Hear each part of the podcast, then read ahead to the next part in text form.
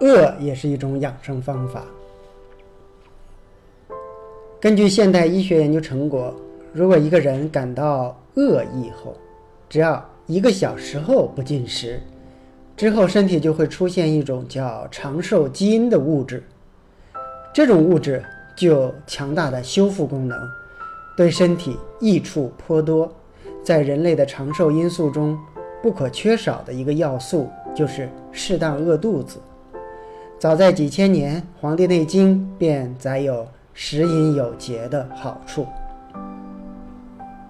饿不仅治百病，还能助长寿。饱食过度，百病由生。吃多了，糖尿病、高血压、心脏病都来了。很多疾病都和过度饱食有关。例如感冒，有时候吃多了积了食，再受点风寒，很容易引起感冒。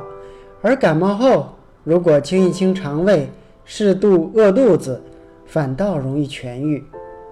相反，若是一味想着补充营养，多吃点东西，好增强抵抗力，结果反倒会加重感冒。再比如，大多数人都有脾胃虚弱的问题。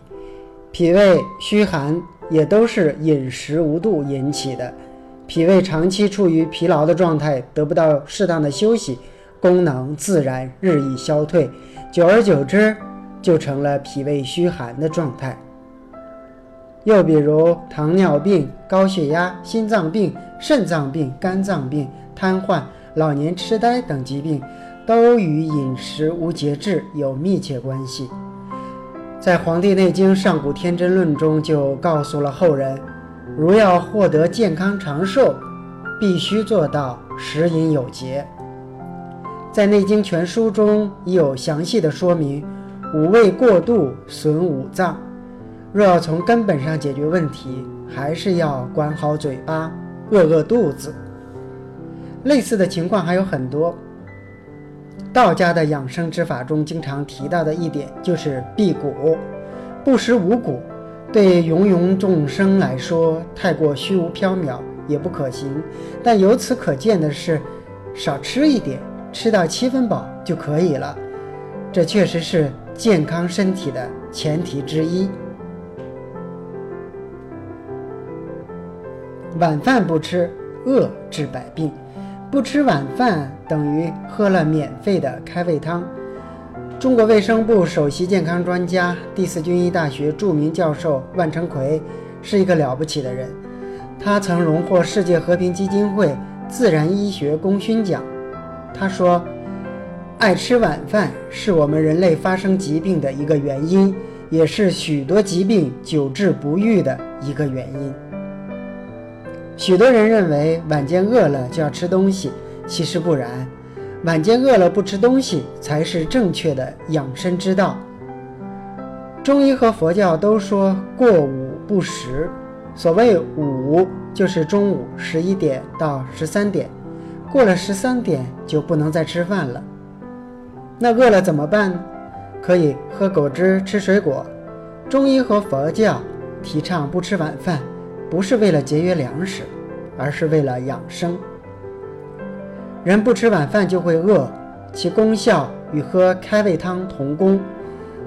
因此，不吃晚饭不吃亏，因为等于你喝了免费的开胃汤。这是大自然看见你不吃晚饭而赏赐给你的，你不感到快乐吗？紧接着，你饿一会儿了就不饿了，大肥膘慢慢消失了。你慢慢的苗条了，这就是晚吃晚饭不吃，遏制百病的道理。适当饿肚子可以让身体的器官得到休息。病从口入，很多时候疾病的发生不是因为吃的不够，反倒是因为吃的太多。在不少古人的医书中，都将暴饮暴食、大鱼大肉。称之为烂肠之食。顾名思义，吃多了对身体健康的危害不亚于砒霜之毒。这就是人常说的“吃五谷生百病，祸从口入”。每个人都想自己健康长寿，那就需要遵循古训，做到食饮有节，五味清淡，可为可养五脏，幸福就从口入了。富养精神，穷养身体，这是现代人养生的不二法门。多看些有营养的书，例如《黄帝内经》《道学》《儒学》《易经》等，这些都是有益我们修心养性，让精神世界更加丰富。少吃点大鱼大肉、烟酒，适当饿肚子，做一些适合自己的养生功法，才能保持全身经络通、气血活，组织器官功能旺盛。感谢收听，更多内容请关注中医学习笔记网站和用耳朵学中医。